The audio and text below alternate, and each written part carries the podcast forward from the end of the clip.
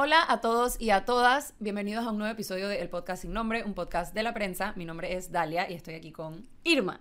Y bueno, hoy vamos a hablar de dos temas que tienen que ver bastante entre sí. Eh, el pasado domingo 24 de abril, el partido, el nuevo partido político Realizando Metas, fundado por el, el expresidente Ricardo Martinelli, celebró sus primeras elecciones internas. ¿Por qué son relevantes estas elecciones internas? Porque aunque Ricardo Martinelli no era uno de los candidatos en la elección, sino que ocupa un cargo en la junta directiva de ese partido como presidente, el hecho de que las elecciones estaban celebrando era lo que les daba, lo que le da a él fuero penal electoral. Ya hemos discutido en el podcast todo el tema de que eh, la jueza que está llevando el caso New Business en el sistema judicial solicitó al Tribunal Electoral que se levantara el fuero y sorpresivamente el pleno del Tribunal Electoral, los dos magistrados eh, que votaron, dijeron que no se le podía levantar el fuero a Ricardo Martinelli. Entonces es como que estas elecciones han tenido ese contexto superpolítico por detrás. Eh, ¿Qué se estaba decidiendo el pasado domingo? Se estaba decidiendo el- como la directiva de la Secretaría de la Mujer y de la Secretaría de la Juventud del partido realizando metas. Estas son como estructuras internas que existen en la gran mayoría, me atrevo a decir que en casi todos los partidos políticos eh, de Panamá y bueno, son, son secretarías internas. Obviamente, Ricardo Martinelli no era candidato a nada en la Secretaría de la Mujer y mucho menos en la Secretaría de la Juventud. Entonces, nada, como que se dieron estas elecciones. En los días previos a la elección hubo como bastante tira y jala entre el Tribunal Electoral y el partido realizando metas y ahí es donde entra como todo este lo que expertos en, en materia electoral llaman como un área gris en el tema. Porque, claro, Realizando Metas es reconocido por el Tribunal Electoral como un partido político. Entonces, el Tribunal Electoral pone las fechas, ¿no? Realizando Metas dice, queremos llevar a cabo esta elección y se abre un proceso, por, por ende, desde que la gente empieza a postularse, ya existe fuero penal electoral. O sea, el fuero penal no es disque ese día, es un proceso eh, y es por un, un, Periodo. un periodo importante. A medida que se va acercando la fecha, dentro de Realizando Metas, que la director, perdón, la presidenta del Comité Nacional de Elecciones de ese partido es Alma Cortés, que es, sabemos, abogada cercana de Ricardo Martinelli. em, empiezan, empieza a presentar, presenta una solicitud ante el Tribunal Electoral para aplazar las elecciones. ¿no? Y que las elecciones no se celebraran el 24 de abril, sino que se celebraran en una fecha posterior, se habló de junio. Esto claramente alargaría... Mm, ¿Qué motivaciones tendrían para Esto- alargar eso? Claro, alargaría el fuero. Em, y bueno, y tendrías más, pro- o sea, como que más tiempo entre las nominaciones y demás. Parte de lo que ellos alegaban era que no estaban, no tenían como que la capacidad o no estaban, no estaban pudiendo como organizar todo lo que tenían que organizar. Pero conste que, o sea, la razón por la que no podían organizar lo que tenían que organizar fue porque no hicieron la solicitud del Tribunal Electoral de la firma de un convenio para que el Tribunal Electoral los ayudara Exacto. a llevar a cabo esas elecciones. Entonces ahí es donde está ese gris. No sé si recuerdan en las pasadas elecciones del PRD, que fueron unas elecciones masivas a nivel nacional, porque en realidad fue masivo.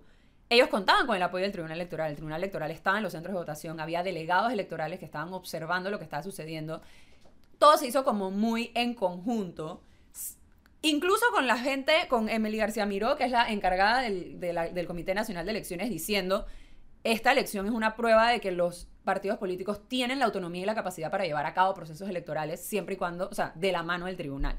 Realizando Metas no hizo eso. Entonces, ¿qué pasa el 24 de diciembre? En los días anteriores empezó esta como trifulca dentro del partido Uf. de que si las actas estaban manipuladas, o sea, que si no estaban llegando las actas. Desde- ya desde, a ver, desde ya mucho antes de que, de que se hablaran de las actas y eso, ya había trifulca y había mucha cizaña, por decir así, en el proceso, porque como bien dijiste, la presidenta de la Comisión Nacional de Elecciones Internas, Alma Cortés, es la madre de una de las personas que se estaba lanzando para la Que eh, se llama Secretaría de la Rafael Juventud, Rodríguez. de Rafael Rodríguez, que es hijo de Alma Cortés, hermano de Zulay Rodríguez. Exacto. Entonces, la otra nómina, que es la nómina azul, porque es que esto, se fue, esto fue pelea de dos nóminas, la nómina azul, decía que había un conflicto de intereses de que la presidenta que tenía que vigilar el proceso fuera la madre de una Uno de los persona que estaba aspirando al cargo. Entonces, ya desde hace bastante rato como que venían sonando las piedritas, por decir así, de que algo raro estaba pasando, o que bueno, que ellos pensaban que podía llegarse a dar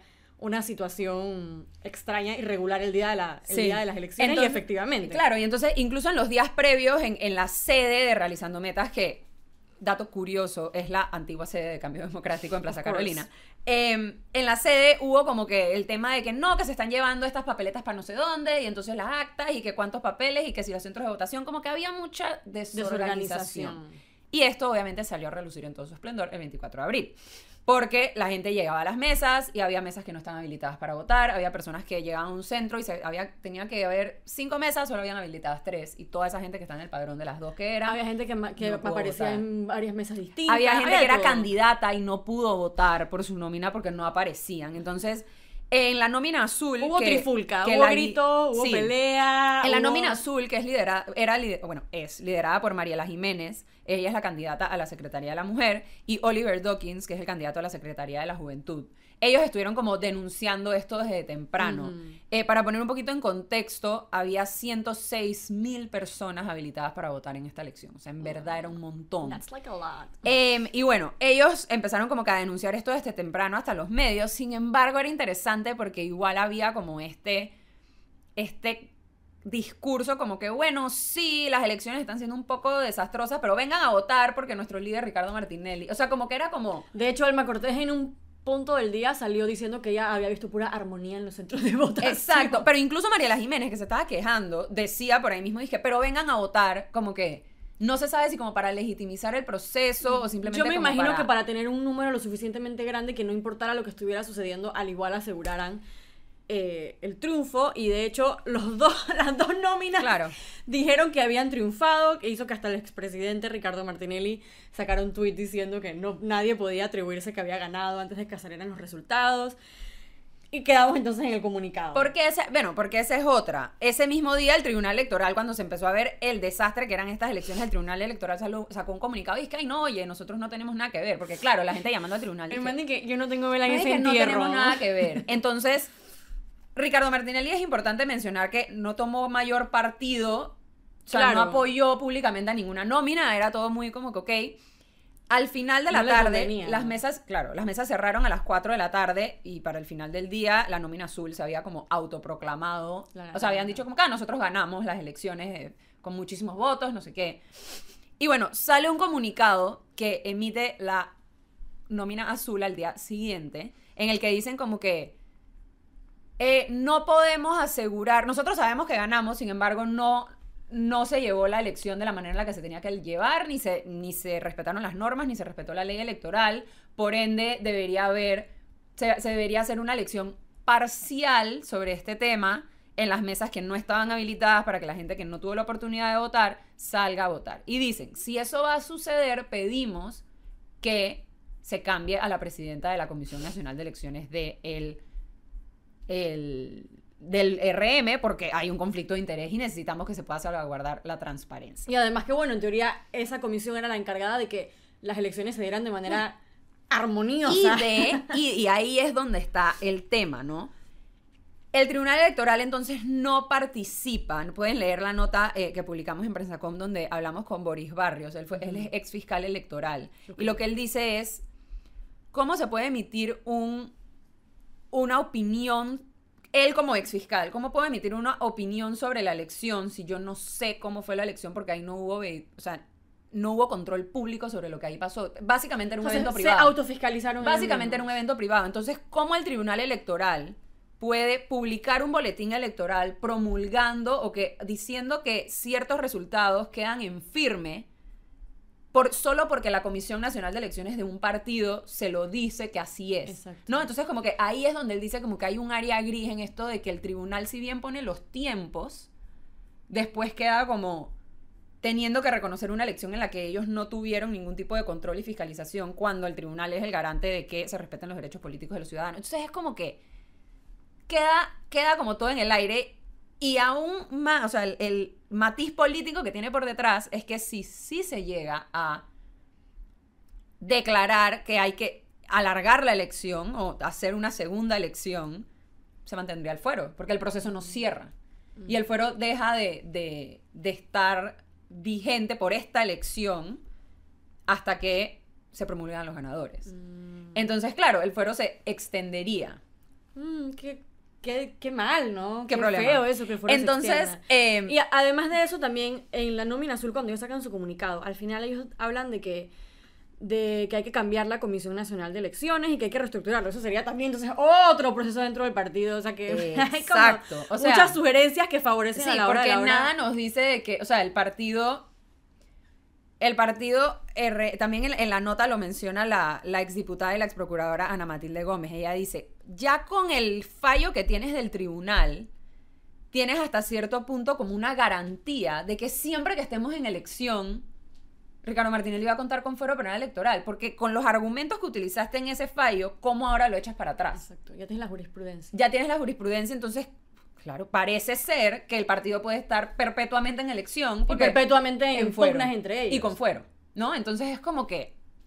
A ver, yo te, yo te creo que sí hay una pugna porque se vio desde hace mucho tiempo y se nota que hay personalidades dentro del partido que no se llevan entre ellas y que tienen. Pero también pienso que hay un interés de no calmar esos Ah, claro. ánimos porque a la hora de la hora conviene esa, esa que- división para alargar los procesos electorales, como bien dices. Es que Ricardo Martinelli podría salir y decir, Cálmense. ah, cálmense, B ganó tal. Y todo el mundo haría, o sea, todo el mundo dentro del partido haría caso. Sí. Pero evi- evidentemente es un tema bastante complicado que parece no convenir que suceda eso y que como que, como tú dices, se No conviene la paz. No conviene la paz. En esta, en esta situación no conviene la paz. Vamos a hablar ahora de otro tema que mm, tiene mucho que ver con este porque la figura de Ricardo Martinelli también está en este tema. Vamos a hablar de la importadora Ricamar. La importadora Ricamar es la única persona jurídica que está imputada por blanqueo de capitales en el caso Odebrecht. La importadora Ricamar es propietaria de los Super 99 que sabemos que Ricardo Martinelli tiene eh, lazos, por decir así. Según la vista fiscal del caso Odebrecht en Panamá, el Departamento de Operaciones Estructuradas de Odebrecht depositó dinero en bancos locales a nombre de Caribbean Holding y ese dinero, al parecer, según la vista fiscal, fue a parar en las cuentas de importadora Ricamar, exactamente 3.3 millones de dólares. Entonces, ¿qué pasa? Obviamente, al tener un proceso legal andando, se truncan las relaciones bancarias que tiene una empresa que está imputada. Entonces, la importadora Ricamar ahora mismo solamente tiene relación comercial con un banco y es BAC, Credomatic. Pero no esta no es una relación como sencilla, por decir así. De hecho, todo lo contrario, porque en el 2019 el banco le manda una carta al gerente general de importadora Ricamar y le dice que ellos tienen que cumplir con una serie de requisitos si quieren mantener la relación eh, bancaria, la relación comercial. Y le dice que necesitan un certificado de la empresa de riesgo Kroll Associates. Kroll es una empresa de consultoría que tiene su sede en Nueva York y fue contratada en 2017 por la importadora Ricamar porque ya estaban teniendo problemas con los bancos por todos los temas legales. Entonces, el plan de Kroll fue renovar la empresa completamente, incluyendo reemplazar a todos los miembros de la familia Martinelli que estaban en la junta directiva. Hicieron como todo este bombos y platillos de que, ay, mira, lo hemos reestructurado, que ahora esto es una nueva imagen, una nueva gestión de gobierno corporativo. Hicieron mucho énfasis en que se estaban eh, distanciando de la familia Martinelli. Y con eso, pues vamos a decir que las cosas salieron como supuestamente tenían que salir. Hasta que al expresidente Martinelli le dan casa por cárcel. Cuando al expresidente le dan casa por cárcel, recordemos que él estaba detenido en el Renacer por los casos pinchazos, le cambian la medida, se la ponen a casa a arresto domiciliario, y entonces él expresa ganas de volver a administrar la importadora Ricamar, a lo que Kroll le dice que, bueno, si tú vuelves a administrar la importadora Ricamar, no vamos a tener la relación contigo, o sea, no vas a tener certificación, por lo tanto, no vas a poder estar con el BAC, pero bueno, al igual Martinelli básicamente le dijo a los miembros de la junta directiva que, aunque lo habían hecho súper bien y todo, él tenía las intenciones de regresar y entonces los integrantes de la directiva renunciaron, que por cierto, Kroll lo que hizo fue que puso en la directiva personas que tenían varios años en la empresa. O sea, agarró como a colaboradores que tenían varios años, que ya sabían el funcionamiento, que de repente tenían una buena imagen dentro de la empresa y los puso en la junta directiva. Entonces, cuando pasa esto, estas personas eh, renuncian de la junta directiva y de hecho eh, fueron despedidos de la empresa sin recibir indemnización. indemnización. Tuvieron que ir a tribunales laborales y todo, solamente les dejaron el pago de sus prestaciones. Y además de todo eso, obviamente fueron querellados penalmente por los abogados de Martinelli porque los acusaban de haber causado perjuicios a la empresa mientras estuvieron en la directiva. Entonces, cuando se produce esta terminación de relaciones entre la importadora Ricamark y Kroll, el banco, BAC, Claro. le dice a la Que hola, la condición era esta. le dice, hola, bueno, eh, la condición básicamente era esta, y bueno, se forma este tira y jala, por decir así, y finalmente la empresa Ricamar contrata a otra empresa que se llama el Berkeley Research Group, que bueno, que está metido como en otra serie de escándalos, por decir así, en Colombia. Y ahora no se entiende muy bien si ahora esta nueva empresa re- está reemplazando a Kroll en la certificación o qué exactamente es lo que está pasando en la, en la relación comercial. Sí. Es, un, es una nota, los invito a, le- a leer la nota en prensa.com. Tiene mucho más detalles. Tiene muchísimos detalles y es como, está muy, eh, se le puede como seguir el hilo mucho a, a lo que va pasando. Sí. Y es, o sea, al final lo que se está hablando es de una empresa que tiene muchísima, lo que, o sea, tiene una muchísima presencia en el país y que, claro, al ver que no tiene relación, o sea, que tiene relación con comercial, co- comercial con solo un banco, saltan otras preguntas. Hay otra nota de seguimiento que se llama Reglas iguales para todos, empresas versus ciudadanos. Y entonces cuestiona un poco esto, ¿no? De que, ¿cómo puede una empresa nacional que está siendo investigada, o sea, que tiene un caso abierto en, en lavado Está de dinero, literalmente imputada. está imputada en un caso de lavado de dinero, ¿cómo puede esa empresa tener cabida en un banco local? Sin embargo, para las personas comunes y corrientes es tan complicado, ¿no? Tener Abrir una... abrir una cuenta siendo un simple mortal, o sea, simple como que ciudadano. simple ciudadano, ¿no? O, o- o- hay tantos como requisitos y tantas cosas. Eh, entonces sí, los invito a leer la nota porque es, está bastante interesante todo el tema. Está súper interesante y creo que es curioso como la respuesta que ha venido de de las mismas de la misma empresa de que se puso a amenazar a la prensa de que las acciones legales todo esto. Y también una nueva narrativa ahora del, del lado de, de las filas de Ricardo Martinelli que dice que ahora como no se ha podido eh, como no han podido tumbar a Ricardo Martinelli por decir así entonces ahora están tratando De de ir con sus empresas, pero creo que el argumento se cae de su peso. Sí. cuando vemos que Cuando eh, la empresa cuando está vemos que la empresa está imputada y dos cuando vemos que también hay una conexión entre Ricardo Martinelli y Odebrecht porque sus hijos están en Estados Unidos confesando que efectivamente lavaron dinero de Odebrecht para un alto funcionario del gobierno panameño entre 2009 y 2014 así que eh, creo que hay bastantes señas. Este caso, por cierto, el caso de Brecht, la audiencia preliminar está fijada para el 18 de julio al 5 de agosto, así que aquí tranquilos que estaremos pendientes de qué es lo que se habla, qué es lo que se dice. Están imputadas 62 personas acusadas de blanqueo de capitales y corrupción de servidores públicos. Y de vuelta la única empresa imputada es Importadora Ricamar. Eso ha sido todo por hoy. Muchas gracias por acompañarnos. Ya saben que nos pueden hablar en Twitter. El mío es arroba no soy Irma. Y el mío es Dalia Rayita Bajo Pichel. Así que nos vemos la próxima semana en otro episodio del podcast sin nombre, un podcast de la prensa. Chao.